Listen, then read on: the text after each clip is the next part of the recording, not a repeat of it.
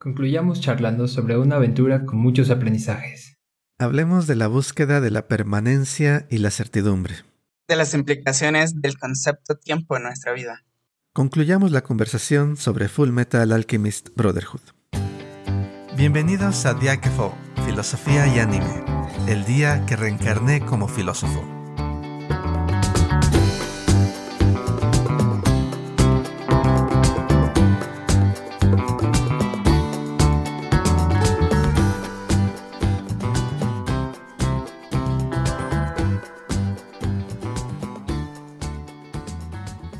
Llegamos al final de esta aventura que nos ha mostrado luchas en las cuales se presentan el sufrimiento, muertes dolorosas y también revelaciones interesantes de los personajes principales.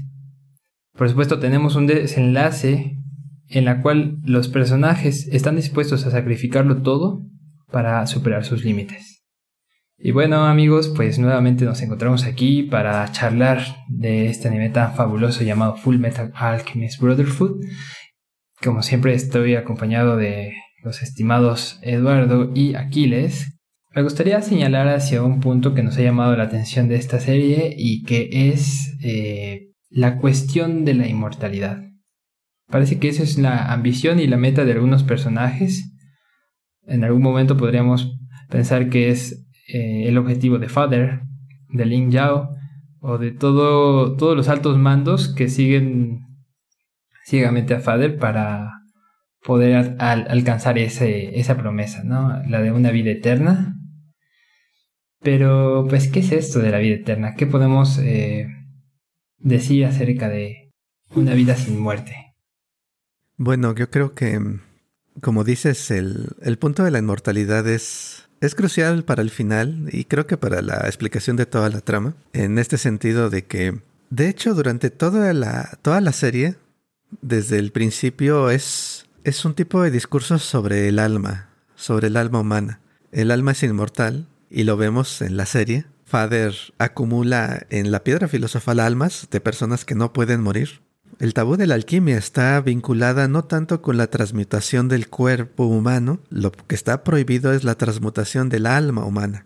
Realmente esta parte, esta relación entre almas y la inmortalidad, se supone que ya el alma está inmortal, pero ahora esta inmortalidad que está buscando es una inmortalidad aquí, una inmortalidad en, este mundo. Y el personaje de, del príncipe de, de Xing, Li, lo refleja, ¿no? Esta búsqueda, esta ambición por la permanencia, esta búsqueda por encontrar algo que es incapaz de perecer.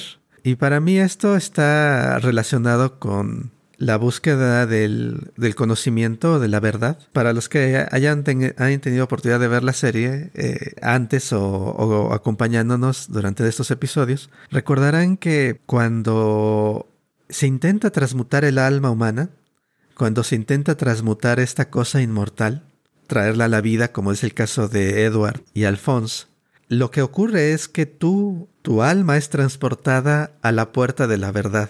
Adquieres conocimiento del mundo en este proceso de interactuar con lo inmortal, de manipular lo inmortal, y adquieres esta, este poder cuando regresas de poder hacer alquimia sin usar círculos de transmutación. Para mí hay una relación ahí entre la búsqueda de la inmortalidad, la búsqueda del conocimiento y la adquisición de poder, en donde todas estas cosas están vinculadas con el hecho de que el ser humano, o al menos el alma humana, eh, en esta serie, es aquella que tiene esta capacidad de ir y enfrentarse con esta puerta de la verdad y adquirir poder de esa manera. Y, creo que esto es un tema recurrente que lo hemos estado hablando en los anteriores episodios. Hemos hablado del conocimiento, hemos hablado de fake news, hemos hablado de mentes artificiales, sobre ciencia. Todas estas son, están relacionadas con encontrar esto permanente, esto que, que es confiable de una vez y para siempre.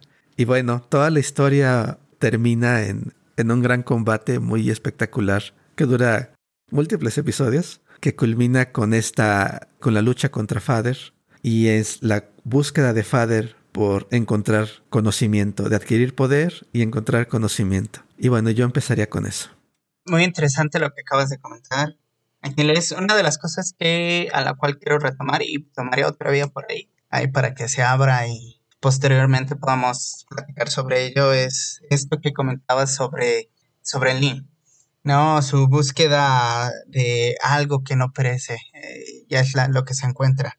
Sin embargo, creo que una de las cosas que también la serie presenta es que esta piedra filosofal, que sería aquello que nos da ese inmenso poder, es algo que incluso llega a perecer, ¿no? Si nos ponemos a buscar en estas referencias en el anime, vemos que incluso los músculos mueren, ¿no? A pesar de que son creados de la misma piedra. Y esto me hace pensar en el hecho que, que incluso aquello que nos promete la eternidad tiene que perpetuarse. Esta idea de la, la continua perpetuación eh, creo que se encuentra ahí en el anime. Y una de las cosas que también podríamos ponernos a pensar sobre la idea de esta piedra filosofal es que todo, todo aquello que se perpetúe tiene un costo. Creo que una de las cosas que, de las cuales no nos pusimos a platicar, pero sin embargo es bastante interesante, es esta idea que Edward y Alphonse aprendieron estando en la isla, que para que uno pudiese vivir era necesario matar a un organismo es aquello que nosotros llamamos el ciclo de la vida, ¿no? Y esto también parece ser una de las implicaciones que la piedra filosofal tiene. Para que Fader tuviera acceso a la piedra filosofal, tuvo que haber eh, matado al pueblo de Cerces. Esto significa otra cosa más que para que algo se pueda perpetuar por siempre, necesita recursos, eh, recursos que aprenderá de los otros. Entonces, yo creo que eh, es ahí por donde mi comentario va a comenzar. Esta idea de que incluso aquello que nos promete eternidad necesita que sea perpetuado. Pues ciertamente hay un debate interesante aquí acerca de cuáles serían las condiciones para alcanzar lo que podríamos denominar la inmortalidad, por ejemplo, o el poder. ¿Y el poder para qué, no? El poder que implicaría quizá un control sobre los elementos del mundo, un control sobre el mundo mismo, o un control sobre las vidas de otras personas, tal vez. Eh, o en el caso de Father, una mezcla de todo. Y pues bueno, parece que la alquimia es esa clave, ¿no? Ya lo hemos mencionado, un poco era la línea que seguíamos el episodio pasado aquí en Diakefon nos preguntábamos eh, cuáles podrían ser quizá los alcances de la alquimia, ¿no? Y, qué tanto nos permitiría tener este control sobre el mundo. Eh, podemos tener una lectura, ¿no? Una interpretación sobre Full Metal Alchemist que nos plantee justo, ¿no? Que la búsqueda en todo este camino es ese control o ese poder para poder manipular, para poder mover y realizar la voluntad. Y bajo esta óptica entonces quizá lo prioritario sería justo la meta misma, ¿no? Eh, el dominio de ese control antes que cualquier otra cosa, ¿no? Y los medios que utilizamos para llegar a esos fines, pues bueno, eh, podemos prescindir fácilmente de ellos cuando sea necesario, ¿no? Eh, ya hemos visto qué tan fácil es que para crear una piedra filosofal se sacrifique, sacrifiquen multiplicidad de almas, es decir, personas, eh, formas de vida, o para la creación de una ciudad, una ciudad que está destinada al final del día a cumplir el cometido de eh, llegar a ser la piedra filosofal máxima, lo voy a decir en este sentido porque salen varias en, todo el anime. Pues bueno, eh, hay ahí un, manejo de la vida de todas las personas que habitan esta región, ¿no? Y, y ese control. Creo que algo emocionante que este nivel nos ofrece es que tiene una tesis y una antítesis, ¿no? Y ya hemos visto eh, el objetivo de algunos personajes, pero sería interesante también valorar, ¿no? ¿Cuál sería el objetivo, por ejemplo, de nuestros protagonistas, de Eduardo, de Alphonse? Y de qué manera ellos manejan la situación a través de esas finalidades que logran. Este tema de la tesis y la antítesis creo que es de los más interesantes que, que se pueden plantear desde la serie, Javier. Pero antes de comentar sobre ello, me gustaría comentar esta similitud. Para mí, el, esta relación, esta búsqueda de la inmortalidad, este, toda este planteamiento de almas como medios, como vehículos, eh, como cosas aparte de, del resto de las cosas, cosas que hacen especial al ser humano, cosas que por las cuales está el tabú. Eh, me recuerdan mucho a, a mitos o a ideas fundadores de la filosofía misma. Ya, ya que estamos hablando en estos términos de, de, la serie, creo que es importante apuntar el hecho de que esta relación entre adquisición de poder de la realidad del mundo es algo que desde el principio Platón plantea en sus, en sus diálogos, plantea que son las almas las que alcanzan el mundo del conocimiento. Más bien el conocimiento es posible porque las almas tienen esta capacidad y, parte esencial de esta eh, de la naturaleza de las almas está en que el hecho de que son inmortales. Están fuera de los límites de este mundo. Entonces el conocimiento es, es alcanzable y se puede llegar a este mundo sublime de las ideas o salir de la caverna, como en el mito de la caverna lo narra Platón, los hombres atrapados bajo sombras y pueden salir al mundo de la verdad. Y ese mundo es permanente, ese mundo no cambia. Y el alma llega y puede percibir esa verdad. Esta separación, esta posible separación del ser humano del resto, porque obviamente en este mito fundador y creo que en general en filosofía esta búsqueda es algo que se plantea, bueno, ni siquiera se menciona explícitamente, sino está implícito el hecho de que es el ser humano el que está en esta jornada por el conocimiento. Esta búsqueda de lo permanente es algo exclusivamente, puramente humano. Y lo planteamos y lo pensamos de entrada de esa manera. Para empezarlo, hablamos de la, la razón. También Aristóteles habla sobre la forma más elevada de vida es la contemplación, porque esta contemplación está aparte de las vicisitudes de este mundo. Es decir, es algo que puede ser permanentemente, ¿no? Esta relación con la permanencia y el conocimiento verdadero y esta vida exaltada que está aparte del mundo que conocemos, se me hace muy interesante porque pues es lo que luego está buscando Father, este conocimiento absoluto por el conocimiento mismo, en esta vida aparte de, del mundo de los seres mortales. Esta idea se me hace crucial porque pues explica o, tiene este modelo que luego también eh, se sigue o al menos aparece en la fundación de teorías en las cuales el ser humano está aparte y por esta razón de que está aparte su alma es especial puede alcanzar lo permanente, puede alcanzar lo inmortal, puede alcanzar la verdad.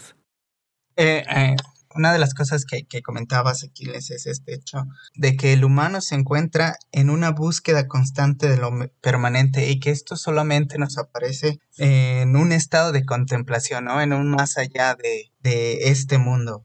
Si transpolamos esa idea de que somos carne y alma a este mundo, ya, ya no pensando en este mundo permanente fuera de, nuestros sentidos, creo que podemos encontrar este, dos ideas esenciales para lo que acabas de comentar, Aquiles. Eh, primero, que para que nosotros podamos accesar a este mundo de la contemplación, este mundo del conocimiento absoluto, nos tenemos que desligar del mundo de las necesidades.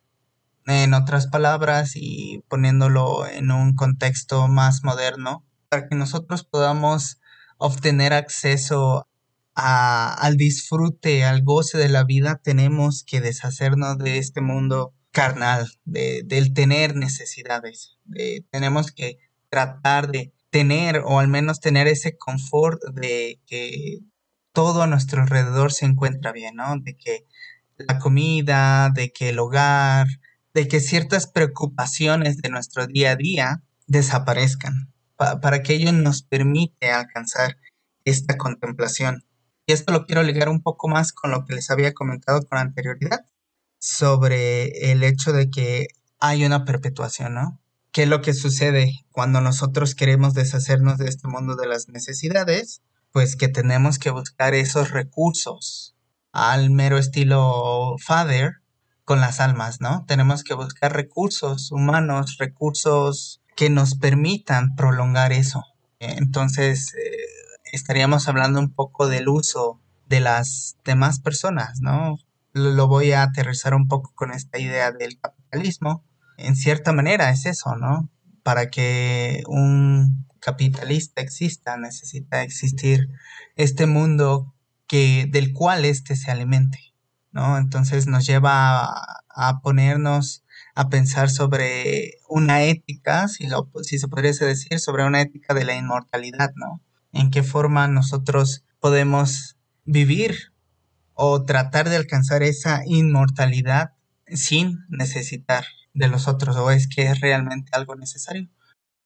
Bien, entonces, pues aproximándonos a la recta final de esta discusión y dando a modo quizá algunas conclusiones, quizá algunos aprendizajes que hemos tenido de esta serie, solo aprendimos que utilizando personas alcanzaremos nuestras metas. Father tenía razón. Bueno, es un poco broma porque realmente está la otra cara de la moneda. Eh, está, están estos personajes tan importantes que dan un giro a la historia y estropean todo el plan tan magnífico y de tantas décadas planeado por este homúnculo. Y que bueno, es lo que le da juguito al desenlace, ¿no? Es lo que le da esa viveza.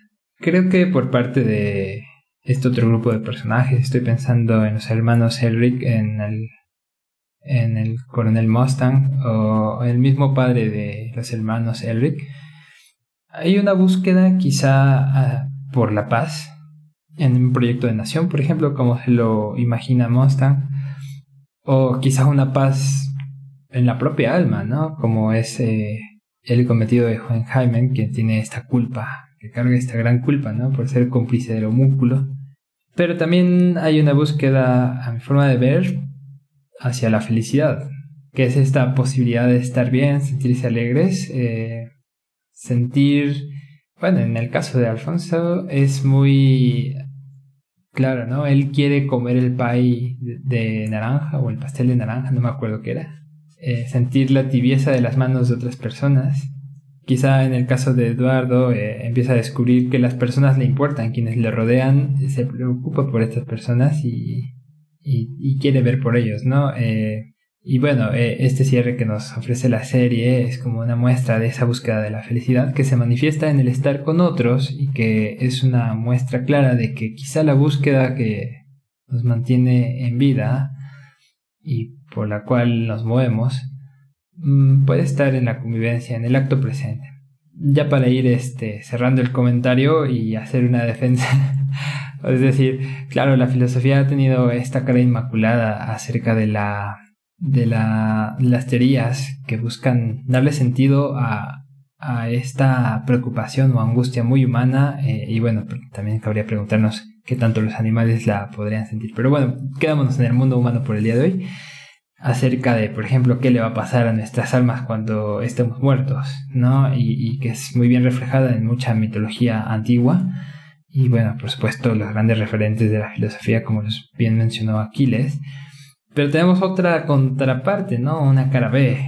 Eh, tenemos escuelas como Epicurios, donde la aniquilación del alma es un hecho y tenemos que aprender a vivir con ello y a formar otro tipo de motivaciones éticas, epistemológicas eh, o hasta de la vida para poder avanzar, ¿no? Tenemos concepciones muy orgánicas como la de los estoicos, donde el alma siempre está donde debería estar y estará. Es decir, es parte del mundo y continuará en el mundo hasta el transcurso infinito de los siglos. Pero bueno, esas ya son interpretaciones quizá de otro tipo de orden, pero de alguna manera siento que confluyen con este aprendizaje que nos puede regalar una serie tan interesante como lo es Full Metal Alchemist Brotherhood. Así es. Hay una gran historia, o más bien debería decir, Full Metal Alchemist Brotherhood es una gran historia porque habla de todos estos aspectos que son esenciales o críticos para lo que somos. Esta búsqueda de la permanencia de, de lo inmortal son ideas que han estado desde antaño en muchas civilizaciones. Y a pesar de que, como dices, eh, en la historia de la filosofía y no solamente en ella, sino en otras. Más recientemente, sobre todo, está la idea de, bueno, somos de este mundo y estamos unidos al resto del mundo. Eh, buena parte de todavía nuestra cultura actual ah, de planteamientos de cómo entendemos al mundo están giran alrededor de esta búsqueda de lo permanente y ya no tanto quizás en estos términos de inmortalidad al menos en, en nuestra civilización occidental eh, si no atea, quizás, ¿cómo se puede decir? Eh, ya no dependiente de la religión. pero sí estamos en búsqueda de lo que es seguro, estamos en búsqueda de la certidumbre, aquello que, bueno, es seguro porque no va a cambiar, ¿no? Es seguro porque es permanente. Están las, las leyes de la ciencia, como hemos mencionado antes, y como siempre se enfrenta la, la fugacidad del mundo, la movilidad, el cambio permanente también, que por el otro lado dice, bueno, todo tiempo está cambiando y no podemos fijarlo. Y para mí esto este, este conflicto, este problema de cómo resolvemos esto que es la búsqueda de certidumbre al final, certidumbre para el cuerpo, que sería inmortalidad, está en, en el conflicto final y cómo se resuelve. Y al final, para quienes lo hayan visto, y para quienes no, bueno, pues aquí va. el homúnculo se... Cuando ya es derrotado. Al final, la historia no es una tragedia, como se pueden imaginar. Eh, es una victoria al final de, de, los héroes que hemos estado siguiendo durante todos los episodios. Cuando ya ve su victoria cierta, el homúnculo empieza a lamentarse y lo que dice, todo lo que yo quería es obtener la verdad del mundo. Lo que yo quería obtener es conocimiento del mundo. Es todo lo que yo quería hacer. Y cuando está hablando, diciendo esto frente a la puerta de la verdad en este otro mundo, donde conoces la verdad, la realidad de las cosas, le dice, bueno, este fue, ese fue tu error. Y el contraste está en la escena siguiente, bueno, o unas cuantas escenas después, cuando Edward finalmente recupera el cuerpo de su hermano. Y se enfrenta también a la puerta de la verdad. Y la respuesta que da Edward, que creo que es esta respuesta alternativa a la permanencia que tú ya hablabas, Javier, es renuncio renuncio a mi puerta de la verdad, renuncio a este conocimiento, o más que renunciar, lo uso como pago, lo uso como medio para restaurar a aquellos que me importan. Es decir, el error del homúnculo, y de hecho el, la sombra, el fantasma de la verdad, no sé cómo llamarlo, que con el que está haciendo esta negociación Edward, le dice, esa es la respuesta correcta.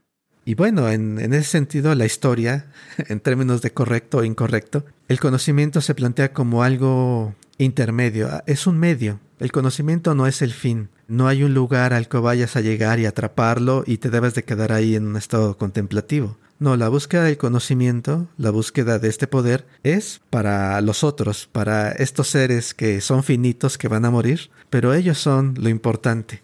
Ellos son el fin, a final de cuentas. El fin de Edward es su propio hermano. Y no es el conocimiento, no es la verdad, en ese sentido es, yo persistiría en esta parte de que, bueno, ya no es amor a la sabiduría, no es amor a Sofía, sino es amor a la vida. Y la sabiduría o el conocimiento nada más es el medio. Perdernos en el, la pura, en el puro conocimiento, perdernos en la pura contemplación, sería un error. Debemos de fijarnos para qué es ese medio y, y esta felicidad, esta paz que tú hablabas a Javier hace un momento, se me hace el, vehículo perfecto para lo que realmente estamos tratando de perpetuar o que podemos perpetuar es esta vida, estos cuerpos, no un, un hipotético más allá, sino es en esta, en esta vida integrada en la cual eh, la paz es la persistencia segura de los cuerpos, la felicidad es este estado estable de disfrute eh, que queremos perpetuar tanto como sea posible aunque vayamos a morir.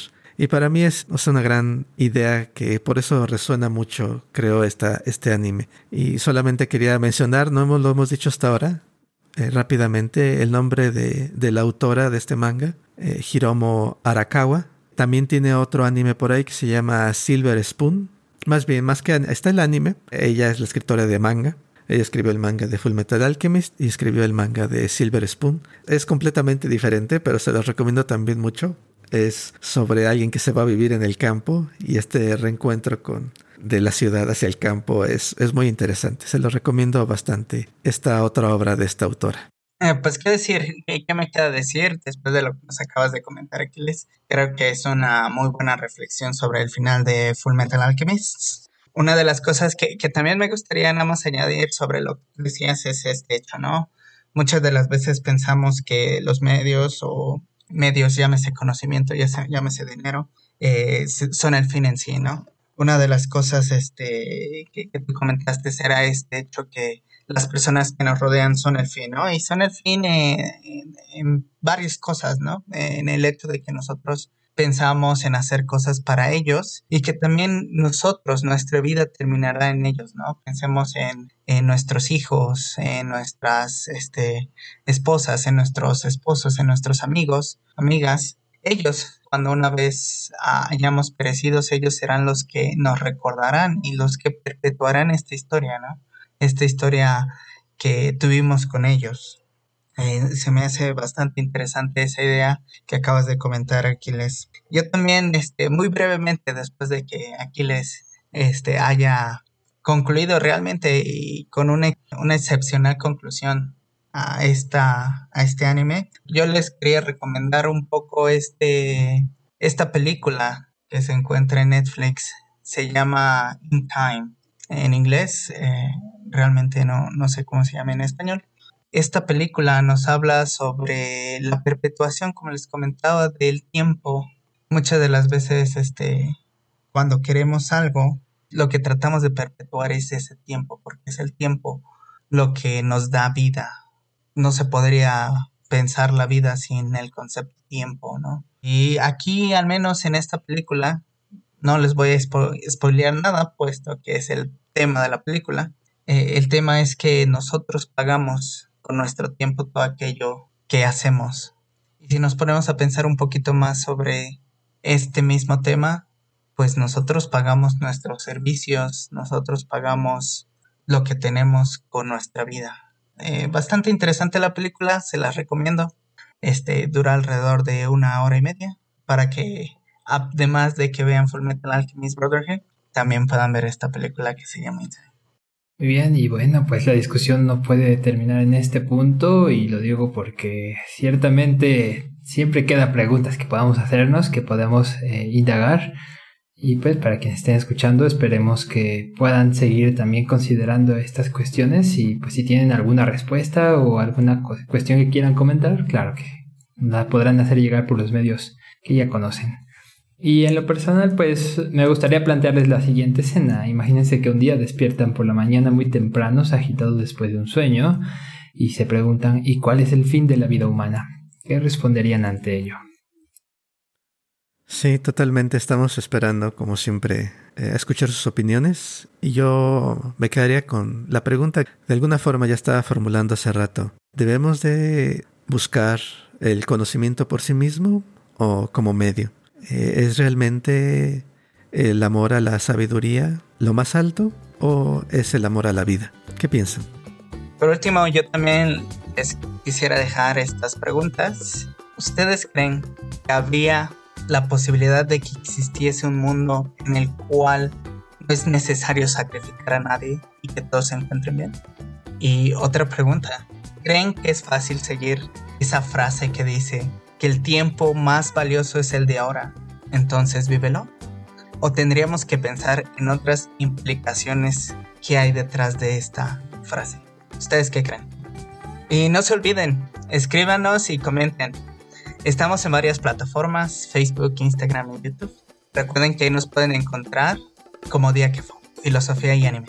Por supuesto, si tienen respuestas para estas preguntas o para cualquier otro comentario que nos quieran hacer o sugerencia que nos quieran compartir, como comentaba Lalo, están todas las redes sociales, pero también está nuestro correo electrónico filosofiayanime.gmail.com filosofiayanime.gmail.com Tampoco olviden que pueden visitar nuestra página web donde encontrarán todos los episodios así como enlaces a todas nuestras redes sociales. Y esta página web está en filosofiayanime.com, filosofiayanime.com.